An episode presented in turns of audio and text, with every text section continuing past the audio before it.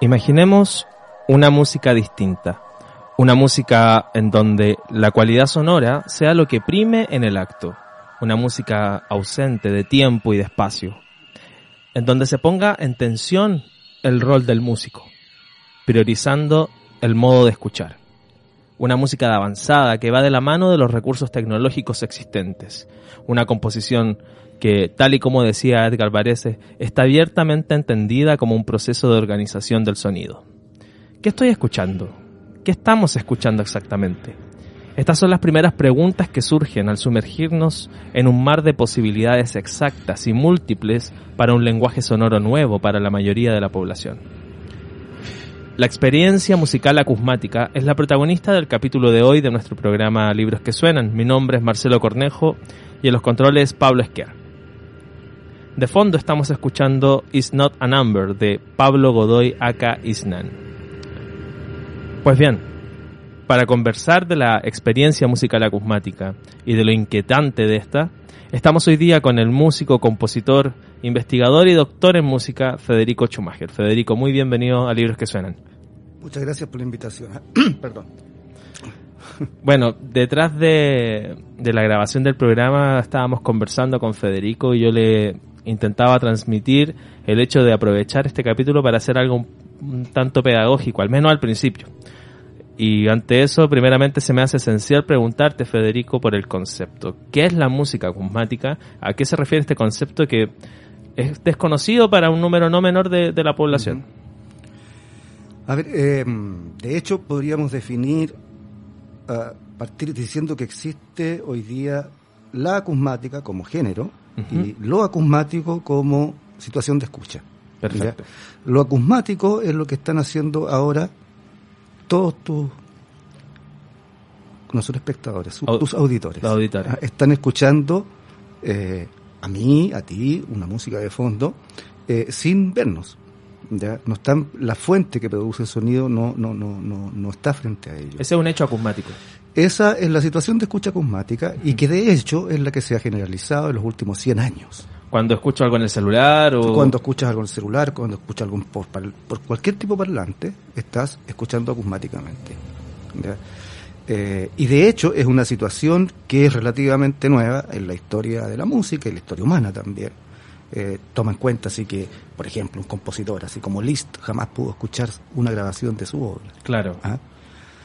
Eh, y esto entonces una, es una situación de escucha que surge a partir del desarrollo de una tecnología, ya que es justamente la tecnología de, de la fijación y reproducción de sonido en un soporte, la aparición de estos soportes y además también de la radio, ¿ya? Que, que en el fondo es la transmisión de sonidos por vía electromagnética, uh -huh. por lo menos en su origen. y luego viene el género musical, ¿ya? que es un género que está especialmente diseñado o compuesto para ser escuchado única y exclusivamente a través de altoparlantes, ¿ya? eliminando las referencias visuales. En, claro, en ese sentido el músico deja de existir como, como tal, como lo imaginamos, ¿no? Deja de existir... El instrumento también. Claro, un instrumentista ¿ah? uh -huh. que, que es quien se encarga de mediar la obra compuesta con el público. ¿ya? Es decir, eh, ya no hay una, una partitura que tenga que ser leída por un instrumentista, perdón, y, eh, y, para que el público pueda escucharla, sino que lo que hay ahora son, eh, digamos, eh, secuencias sonoras fijadas y transmitidas a través de altoparlantes. Por ende, el altoparlante es fundamental en este en este modo de escucha, ¿no? O sea, de hecho, eh, el, el, altoparlante, lo decimos por ahí, y alguien lo dijo mucho antes que yo, es, es como un denominador común de nuestras vidas. ¿ya? En casi todos los artilugios mecánicos que ocupamos hay algún tipo de altoparlante. Claro. ¿ya? ¿Para qué decir de los celulares? Ahora se, se, incluye hoy día la pantalla, digamos, uh -huh. pero primeramente era el altoparlante. Eh, uno va al metro o a la micro y uh, pones la VIP Suena. y ese sonido viene de algún altoparlante, por pequeño o poco especializado que sea. Exacto. ¿Mm?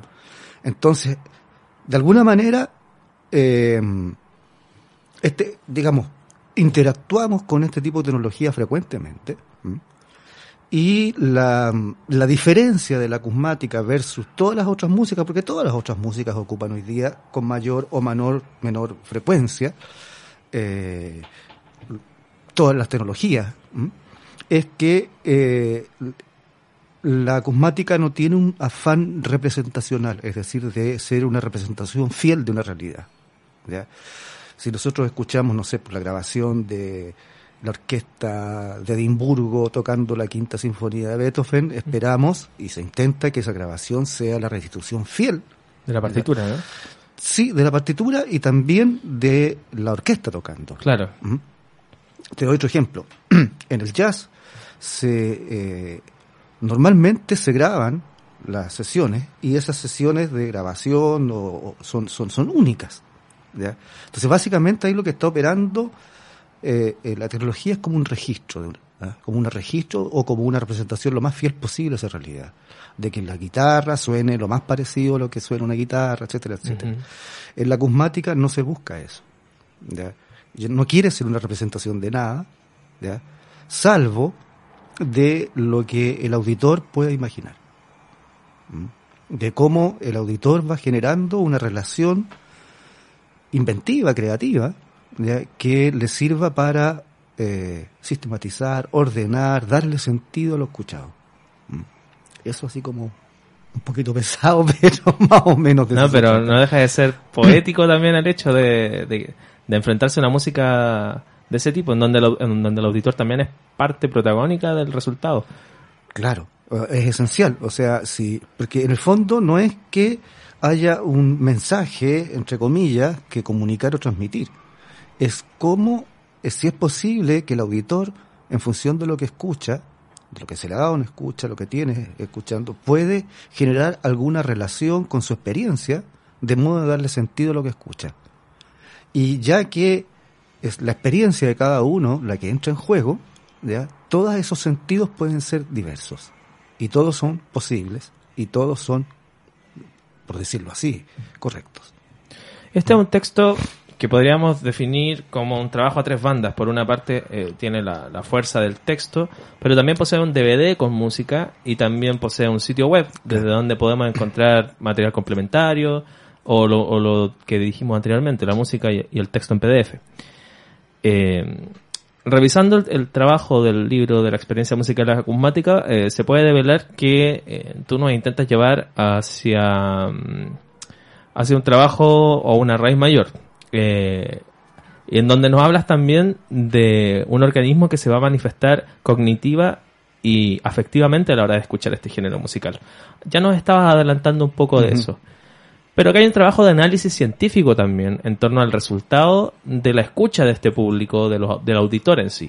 Cuéntanos un poquito más acerca de, de, eso, de los resultados que ha ido recabando y, y, y, y qué se puede reflejar eh, al momento de escuchar música acusmática o, lo que siente un auditor al escuchar este tipo de género. Este, es, es, es una investigación que ya llevamos por lo menos siete años trabajando en ello, eh, enfocándolo de diferentes maneras, no solamente desde la música, sino que básicamente desde una perspectiva interdisciplinaria, junto con filósofos, teorías de la comunicación, psicólogos, neurocientíficas. Eh, entonces, ahí no, nos topamos con varias cosas porque de alguna manera uno puede hacer como una comprensión más o menos holística de, lo que, o heurística en realidad, de lo que pareciera estar ocurriendo, pero también para obtener esas comprensiones es necesario generar datos. Y esos datos hay que generarlos en función de diferentes disciplinas, metodologías de, recolección de datos. El famoso dato duro para la ciencia, ¿no? Para...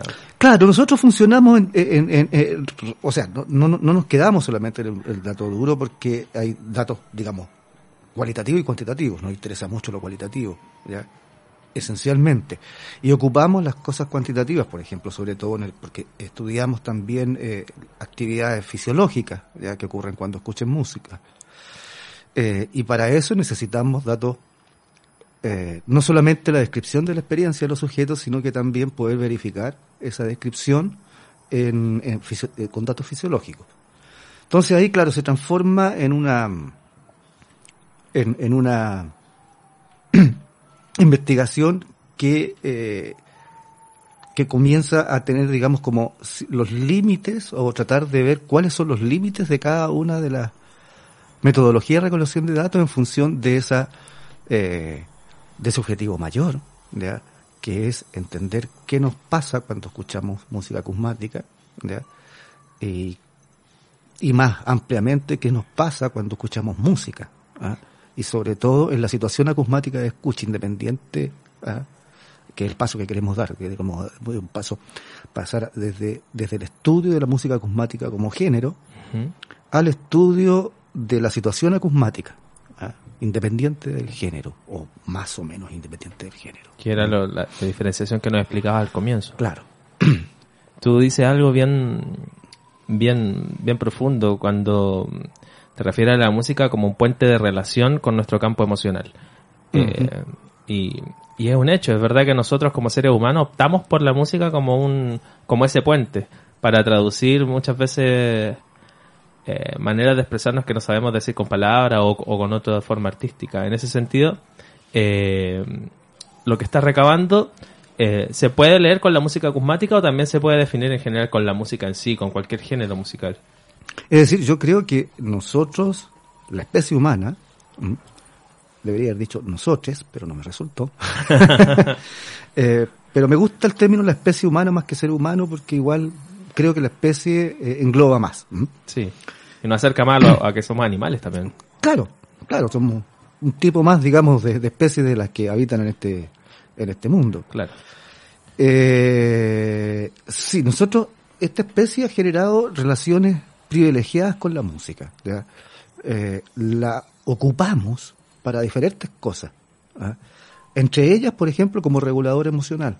Es decir, nosotros ocupamos música para ponernos tristes cuando estamos tristes, o más o sea, más triste aún. Claro, a veces sí, a veces lo hacemos. o sea, que a veces queremos estar más tristes de lo que estamos y, y escuchamos claro. esta música. O lo inverso, ya, que sería, digamos, pasar un, a un estado emotivo más alegre y ya Euforia. sabemos qué canciones o qué músicas nos, nos sirven para eso. Exacto. Tenemos las playlists que pueden servir para un montón de cosas, para ir a, qué sé yo, a, a, a limpiar, etcétera, etcétera. Pero no es para lo único que lo ocupamos, o sea, ocupamos la música, por ejemplo, también como eh, método o como forma de generar identidad y comunidad. ¿Ya? Por ejemplo, llega un momento en que nos reconocemos ¿ya? con otros personajes que piensan más o menos o que creemos que piensan más o menos como nosotros porque escuchan el mismo tipo de música. Claro. Y claro. nos definimos como los punk, los metaleros, los qué sé yo. Nos ayuda a definirnos, acá, claro. Entonces, va generando una cierta identidad, pero también la noción de pertenencia a una comunidad. ¿Mm? Eh, nos sincronizamos entre nosotros. O sea, fíjense eh, que, que, que, todas las protestas que han habido, todas llevan al menos un tipo de sincronización sonora. Exacto. El, el, el actual es... ¿Ah? Es como un leitmotiv de la, de la protesta. Claro, claro. ¿ah? Desde hace ya tres meses eh, estamos sincronizando con ese sonido ¿ya? y no solamente generamos comunidad, sino no solamente una, una, una, comunidad política, sino que además, por ejemplo, cuando no estamos durante una protesta ¿ya? y de repente escuchamos eh, eventualmente ese, esa, esa secuencia rítmica, ¿ya? Ah, sabemos que ese sujeto que, la, que lo está haciendo, por ejemplo, en un auto, no solamente lo está tocando la bocina para decir déjeme pasar, sino que también está diciendo algo así, déjeme pasar porque yo también... Yo soy parte de usted, estoy de acuerdo. Soy, y yo soy parte de algo, digamos. Claro. ¿ah? Entonces, mmm, se crean complicidades. Y ¿Mm? sincronía, claro. Exacto. Entonces, la relación de la especie con la música es muy completa, es muy compleja, ¿ya? Eh, y se produce de diferentes formas. ¿ah?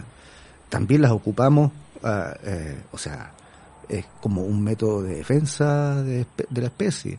¿ah? De hecho, eh, casi todos los ejércitos tienen bandas militares. Vamos a las marchas con canciones de marcha. Exacto.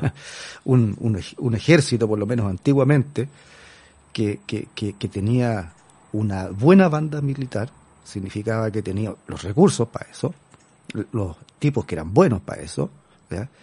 y que de alguna manera le estaba diciendo al otro ejército, mira, ustedes no son tan buenos para esto, entonces mejor eviten la pelea. no peleemos porque nosotros somos tenemos más plata, más recursos, estamos más sincronizados, más trineados, mejor arranquen. Claro. Es la complejidad que, no, que nos brinda la música. Que nos brinda esa relación, digamos. Claro. Ajá, No es la música, porque la música no está alejada de nosotros, no es un ente que existe a pesar de nosotros. Ujú, ¿ya? sí, Es un ente que existe solo cuando nosotros lo escuchamos. ¿Mm? exacto. Estamos conversando con Federico Schumacher acerca de la experiencia musical acusmática, un trabajo que podemos acá mostrar desde la cámara, proyecto financiado por el Fondo para el Fomento de la Música Nacional. Y Federico, te invito a que escuchemos un poco de, de música. Eh, dentro del trabajo tú eh, ofreces composiciones tuyas y eh, visitando la página web de este libro me di cuenta que también hay una devuelta de mano de algunos compositores hacia tus composiciones. Eso es lo que me gustaría que fuésemos escuchando, al menos en esta primera Sí, etapa. sí, sí. Entonces, hay un compositor que tengo el gusto de conocer, que es Satan Wall, un joven, quien hace un mixtape soft, como le llama él. Un extracto de obras tuyas. Los náufragos de la medusa. Te puedo hacer una, un, un, un, un pe- un pequeño Sí, paréntesis. obvio, Lo obvio. que pasa es que para, para, para, para los mixtapes, ah, Ujú.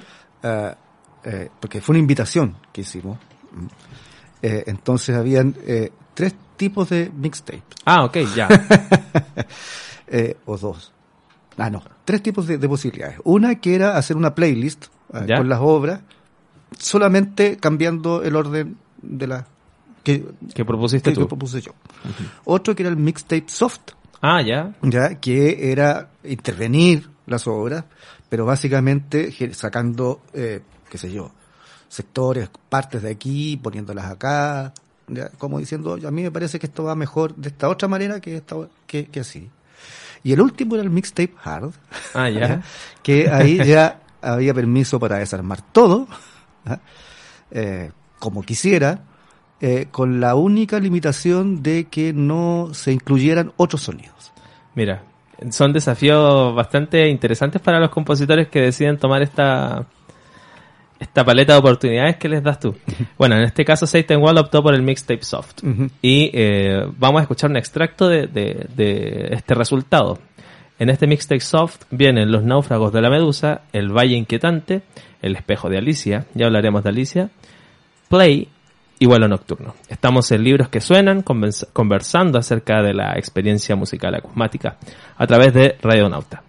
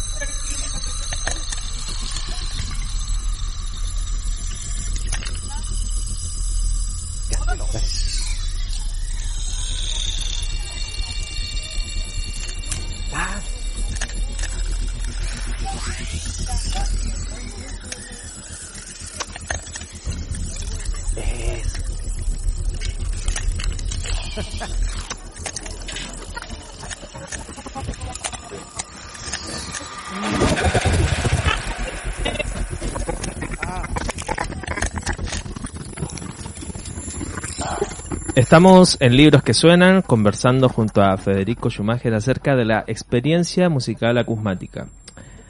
Federico, acá tú eh, oficias de editor. Sí. Bueno, tienes una parte importante que decir en este trabajo, pero eh, la pega de editor también tiene que ver con sumar más gente, un trabajo interdisciplinario como eh, podemos estar de- descubriendo al comienzo. Quiero mencionar a, a los otros nombres que están.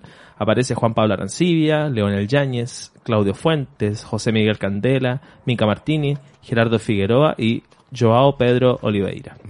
Me imagino que cada uno tiene algo que decir desde su esfera, porque no solamente son personas ligadas a la composición o a la música directamente, pero sí al, a esta experiencia musical acusmática. Eh, ¿Cuál fue el criterio de selección de nombres y por qué eh, aparecen estos nombres en, en el trabajo? Hay, hay dos criterios básicamente. Uno que eh, los tres primeros artículos, es decir, los de Juan Pablo, Leonel, Claudio y mío, ya, eh, fueron productos de un proyecto de investigación, eh, Fondesit, financiado por Fondesit, eh, que duró más o menos entre 2013 y 2015. Ya. Entonces, eh, me parecía bueno que esos, esos textos fueran publicados. ¿m? En el primer caso, un texto de filosofía. En el segundo es de, eh, de, de teorías de la comunicación. y el tercero es una, digamos, una especie de vinculación entre las ciencias cognitivas, sobre todo lo que se llama la de tercera generación, y una, y, digamos lo cosmático. Eh, el, el- último era el único que había sido publicado previamente en una revista, pero nos parecía importante que eh, se diera cuenta de ese de ese proyecto, que, que, que quedara, digamos, ese proyecto no solamente plasmado en, en uno o dos artículos, sino que también en, en, esta, en estos artículos de, de diferentes disciplinas. Y los otros tres fueron encargados especialmente para el libro. Uno fue a, a José Miguel Candela, ya que fue uno de los que inició eh, la Comunidad Electroacústica de Chile en su momento y luego Sech. los primeros festivales eh, de música electroacústica, primero se llamaban, eh, no me acuerdo si era Encuentro Internacional o... eh, y luego pasaron a ser los AIMACO. Los famosos Ismaco. Claro. Entonces parecía interesante proponerle, no, o sea, lo que le hicimos fue proponerle a José Miguel que escribiera un texto que relevara dos cosas. Por una parte, el desarrollo histórico, al menos en esos primeros años, a principios del 2000, de la IMACO, eh, como festival, como conciertos, pero además de que entender que también el, el concierto podía ser entendido como un laboratorio de investigación.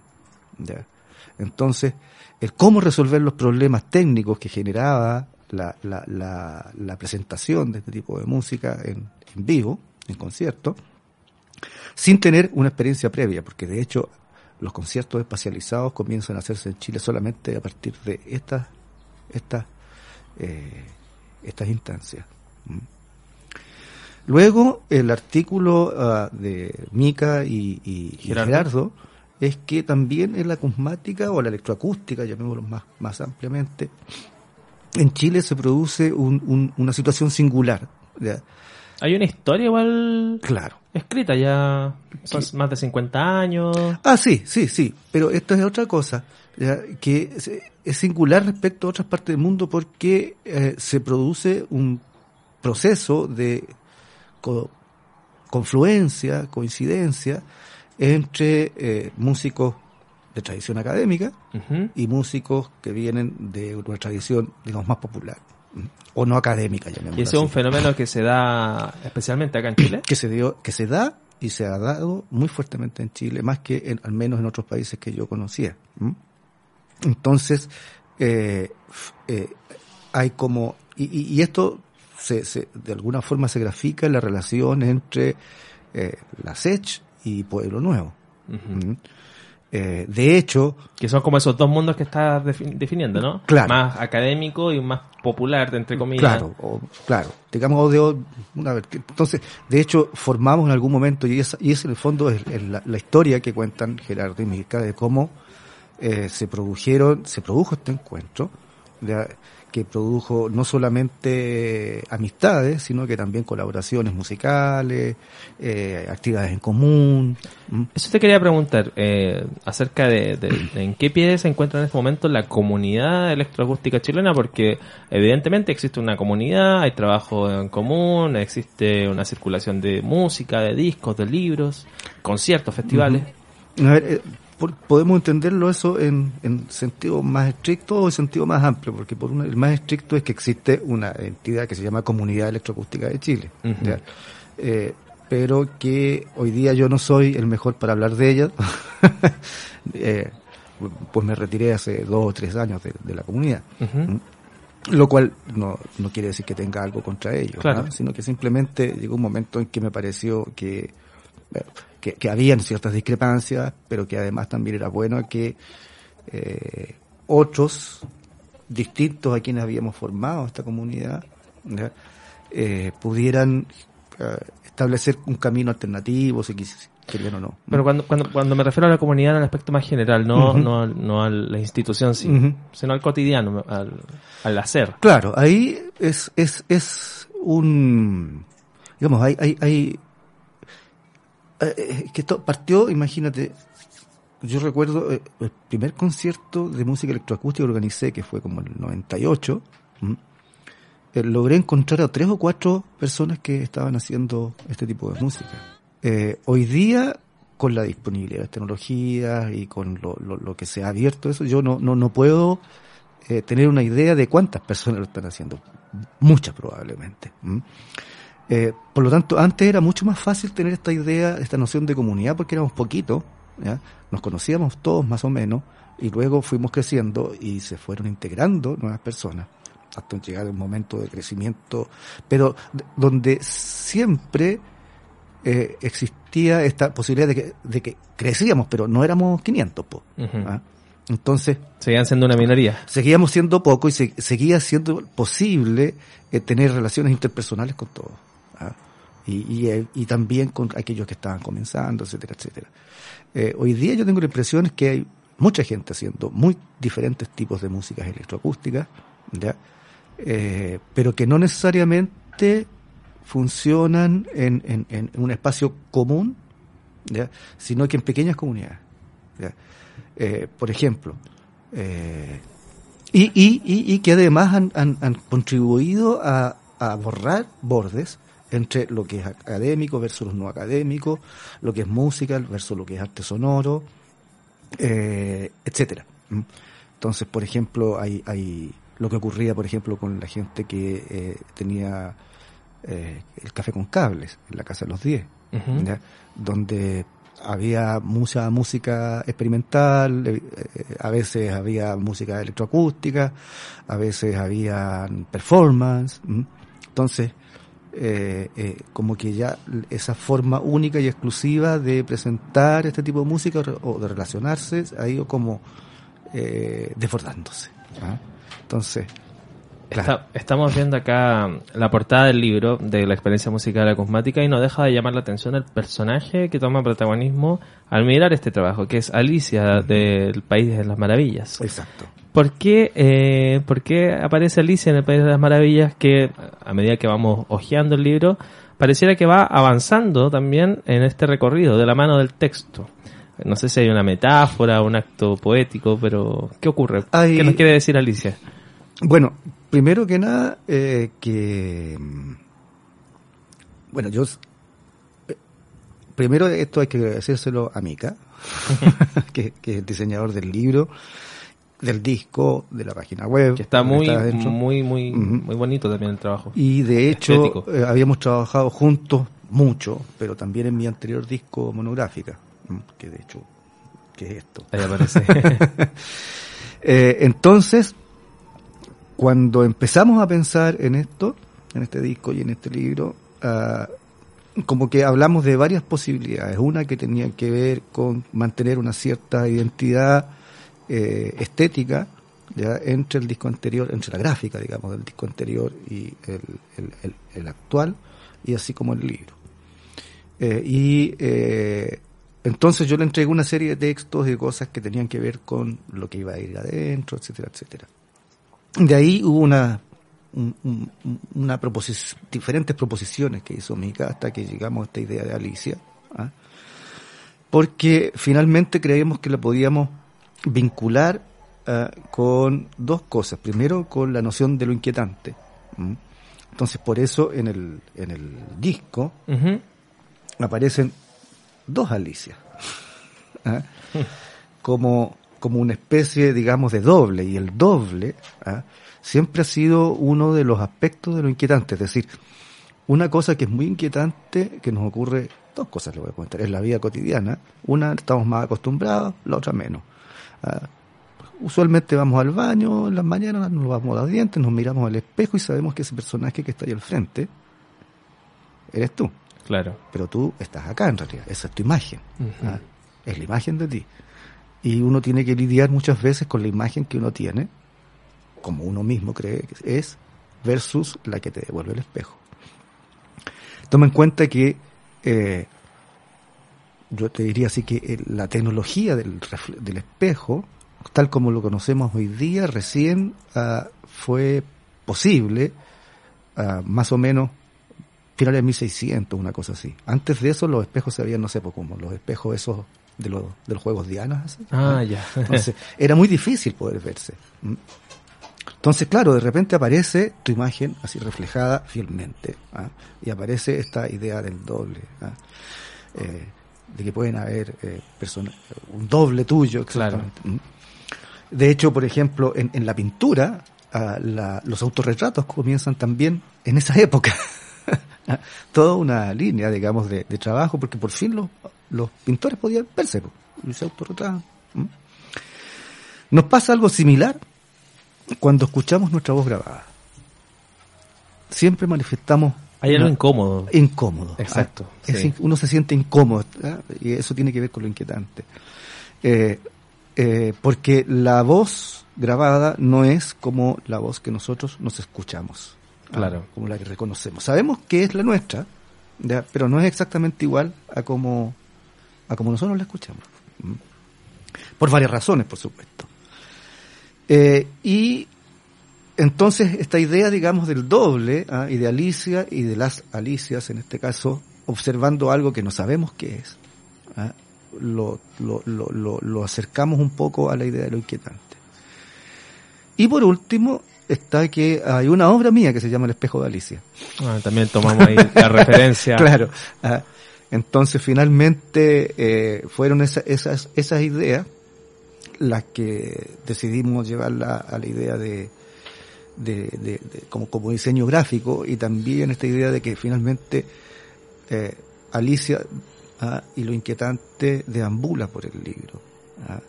No solamente está en la portada, sino que está deambulando por el Está de principio a fin. Claro. Estamos conversando con Federico Schumacher acerca de la experiencia musical acusmática. Estamos acá en Radio Nauta y quisiera que siguiéramos escuchando un poquito más de, de este material sonoro que nos brinda tu trabajo, Federico.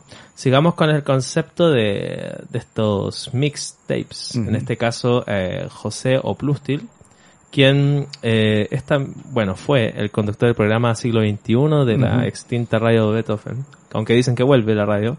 Así parece. Ojalá. Ojalá que vuelva José también. Ojalá que vuelva José. Gran aporte.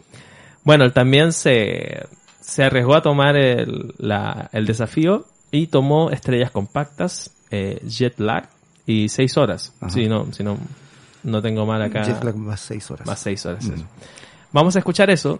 eh, la, la respuesta de José Oplustil a las composiciones que nos brinda Federico Schumacher a través de lo inquietante en la experiencia musical acusmática. Estamos acá en Radio Nauta, esto es Libros que Suenan, un espacio en donde los libros cantan.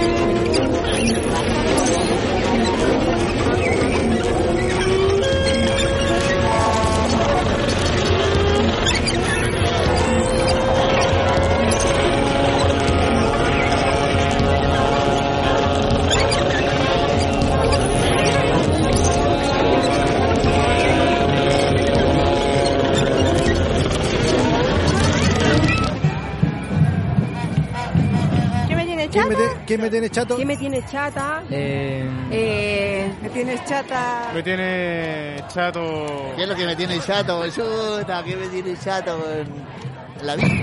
la Bimpo. La derecha. Me tiene chata el gobierno. Y la cara la vi. La derecha. La discriminación. La educación mala, mala. La educación.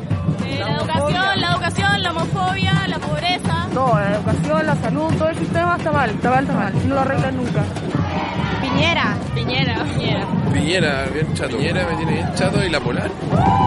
Nada. Nada. No, nada. Todo está normal, sí, tranquilo. Nada. Soy positivo. Ya le respondo, sí, pero espérate que voy a resolver una cosa. El gobierno. El gobierno. Chato el gobierno. El gobierno. El gobierno con su mierda. El gobierno de Piñera. Piñera me tiene chato. El gobierno. El gobierno. El sistema de Eh, las deudas, pues, trae estudiar 5 años para pagar 20 años. Mentira de que ahora la, le tocaba la educación superior. No quiero salir en la hora, profe, no quiero. La medio. Tiene chato la mediocridad. Eh, le espero porque avanza muy lento. ¿Y el frío? La electroacústica.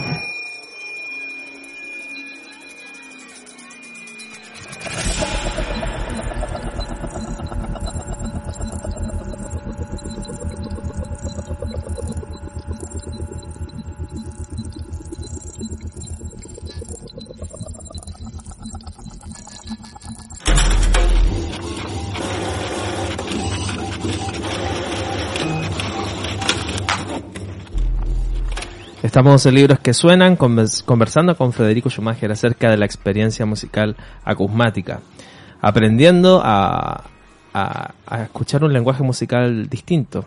Eh, la gracia de este capítulo en donde nos queremos sumergir y queremos invitarlo a ustedes también, a nuestros auditores, a escuchar estas músicas. Federico, te quería consultar acerca de tu rol como hombre sonoro. ¿Qué está primero? ¿El músico, el compositor, el investigador? Eh, ¿cómo, ¿Cómo te definirías? Eh, Fíjate que a esta altura del partido no estoy muy seguro. ¿ah? así, si bien uno debería tender a reafirmarse así con la con el tiempo, yo en realidad me he ido. Es que no, no, no, en realidad no, no, no podría ser menos que, que eso, digamos. Soy músico, soy compositor, soy investigador. ¿ah? Ah, Van de la mano también. van de la mano porque son preguntas que de repente uno se hace y que pueden buscarse diferentes maneras de responderlas. ¿ya? Eh, eh, por ejemplo, eh, en, en algún momento me, me pregunté cómo identificamos eh, el movimiento de los sonidos en el espacio. ¿Mm? Ah, claro, uno dice con los oídos y todo el asunto así, pero, pero hay, eh, eh, eh, eh, hay luego una manera en la que nos referimos a ello. ¿Mm? Eh, y otra, la capacidad de detectarlo. Entonces, por un lado, hay una cosa que tiene que ver con el lenguaje, hay otra cosa que tiene que ver con las capacidades, digamos, perceptivas y cognitivas. Eh, luego, un aspecto, digamos, de, de- de- de- entonces de ahí uno podía hacer como investigar varias cosas. ¿m? Pero luego también venía la pregunta, bueno, ¿y cómo yo podría eh, ocupar estos estos conocimientos, esta reflexión, estas preguntas también en función de la composición de la música? ¿m? Entonces, eh, te hablaba hace un rato respecto a, ese, a esa manera de grabar que yo genero, hago. Eh, entonces, compuse una obra en función de ese tipo de, de, de, de, manera de grabar los sonidos, de manera de que eh, la, la espacialización, la espacialidad de la obra fuera lo más acentuada posible.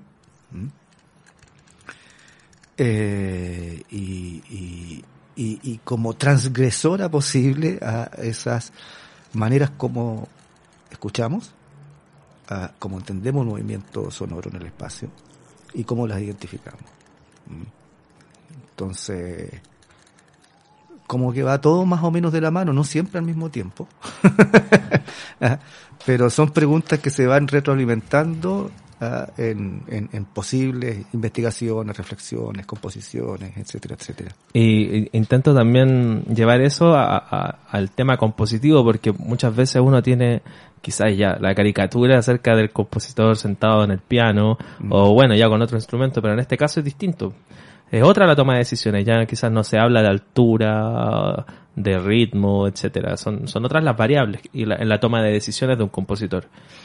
Sí, lo que ha cambiado básicamente que eh, cuando uno compone, yo alguna vez lo hice también, ah, música eh, instrumental, o sea, la- tú vas componiendo, eh, teniendo ideas que las vas más o menos, si quieres, probando en el piano, pero si es para más instrumentos, vas, vas escribiendo, vas traduciendo esa idea en, en- en una partitura, ya que son finalmente las instrucciones que le estás dando al intérprete o a los intérpretes para que en su momento hagan sonar lo que tú pensaste.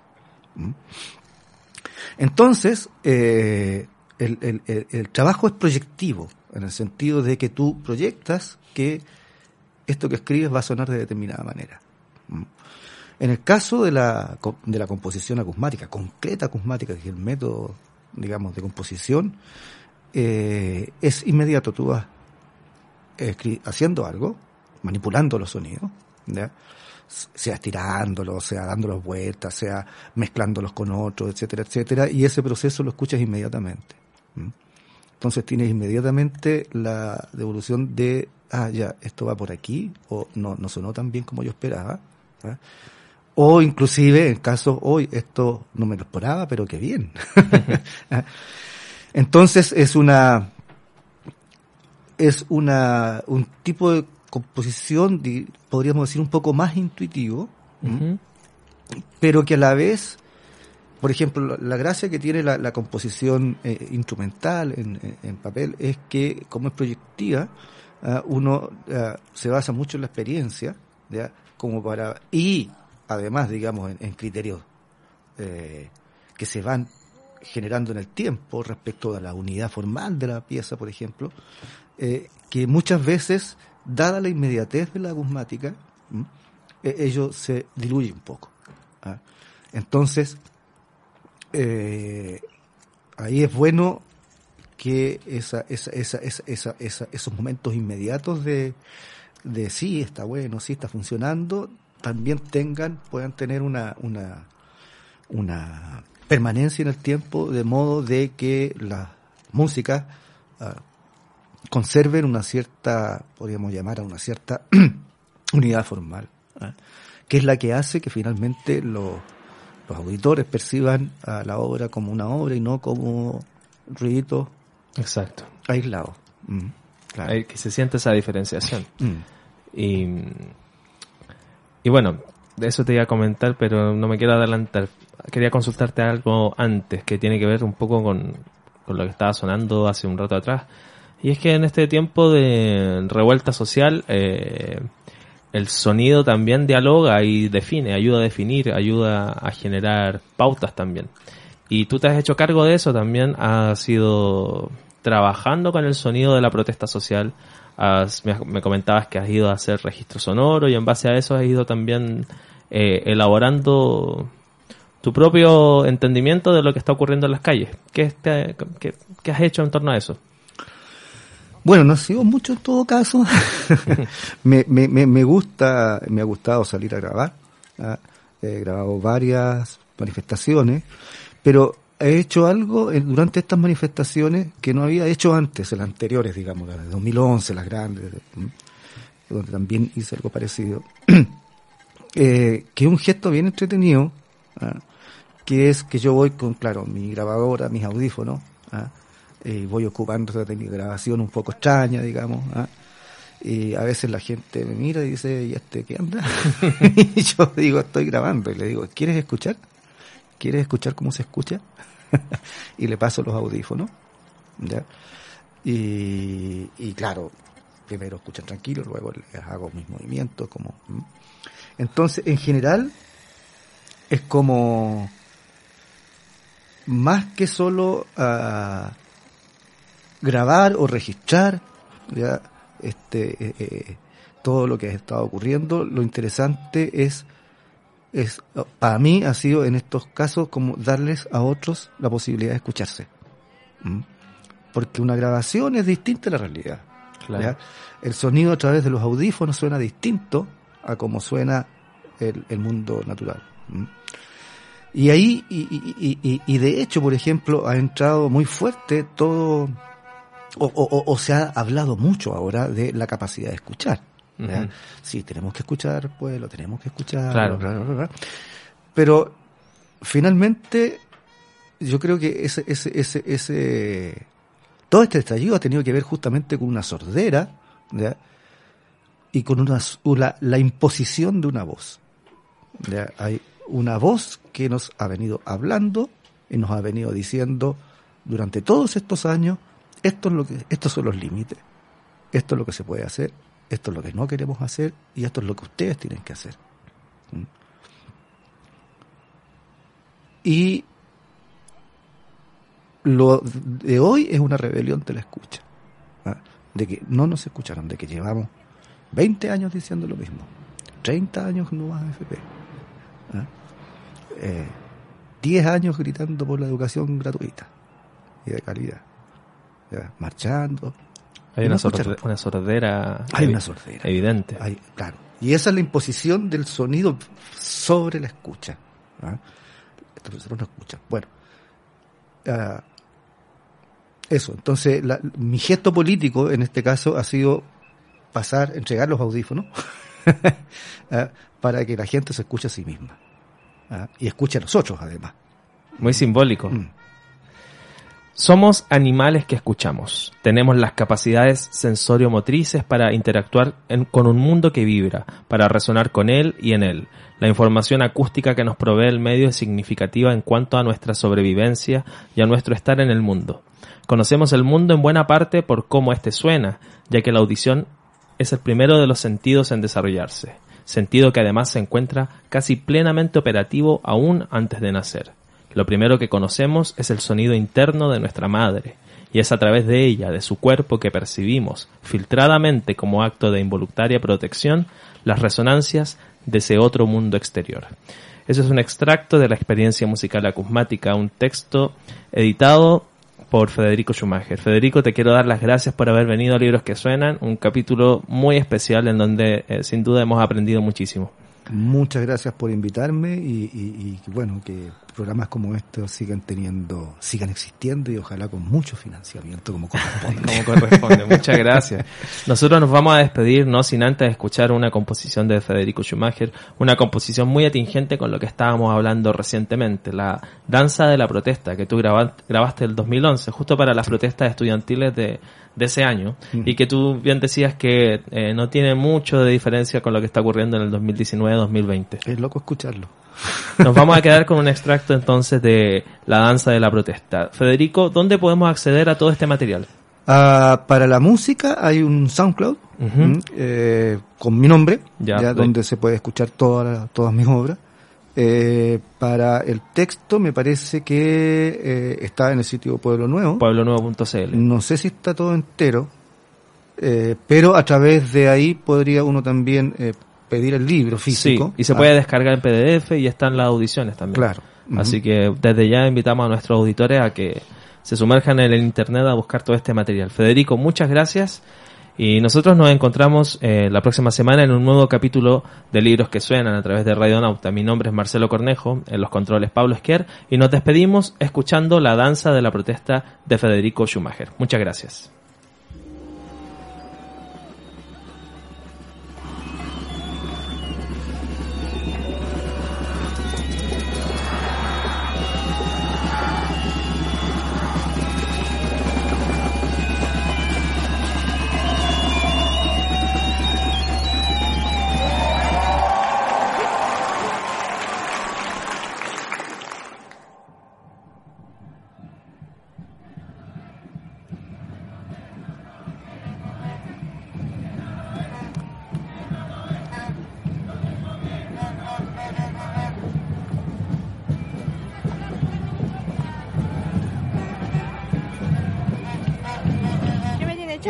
¿Quién chata? me, quién tiene chato? ¿Qué me tiene chata? Eh, Eh, me tienes chata. Me tiene chato. ¿Qué es lo que me tiene chato? Chuta, ¿qué me tiene chato?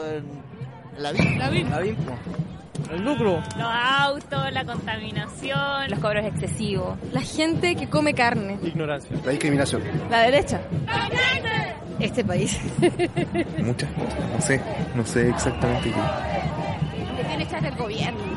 Y la cara y la vi. el que la gente sea tan patuda. La derecha. La discriminación. La educación mala, mala. La educación.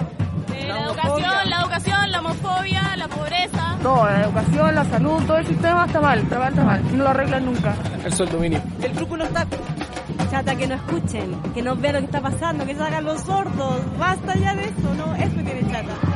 Piñera. Piñera, Piñera. Piñera, bien chato. Piñera me tiene bien chato y la polar. Nada. Nada. No, nada. Todo está normal, sí, tranquilo. Nada. Soy positivo. Ya le respondo, sí, pero espérate que voy a resolver La boca así en los pitacitas. Un saludo para mi mamá.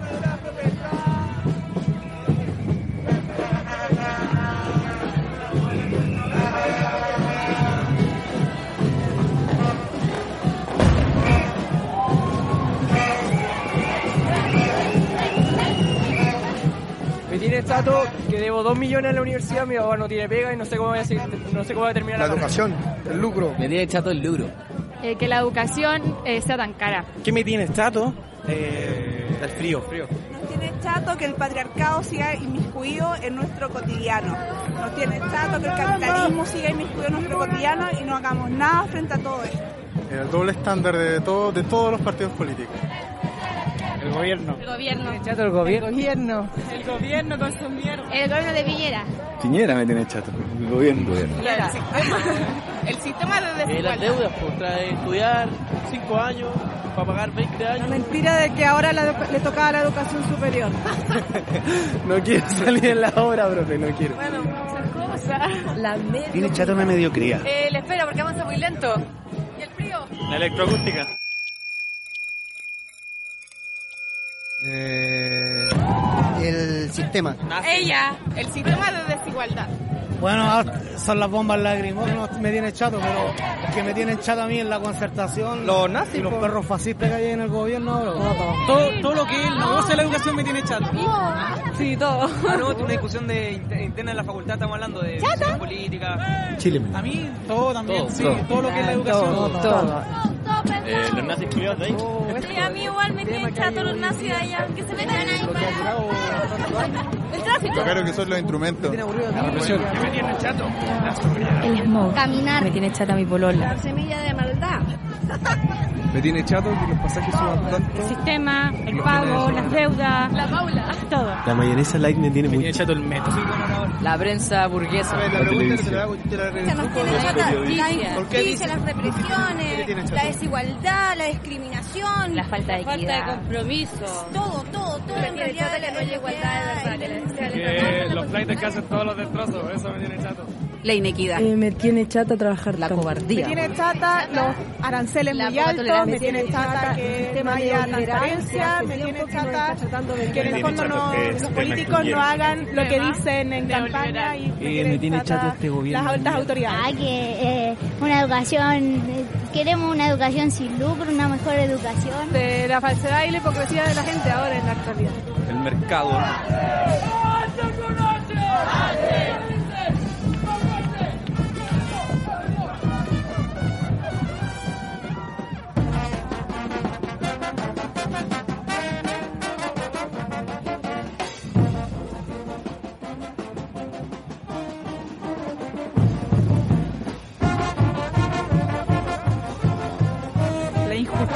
La desigualdad, el conformismo y la falta de esta capacidad que tenemos todos, que es de sorprender. Todo. Es que de política energética, hidroaicén, hay otras maneras de hacer las cosas, el lucro, la mala repartición de la riqueza, el retail, la manera de mantener al pobre pobre e ignorante para poder hacer mejor las cosas ellos y ganar y embolsicarse más dinero.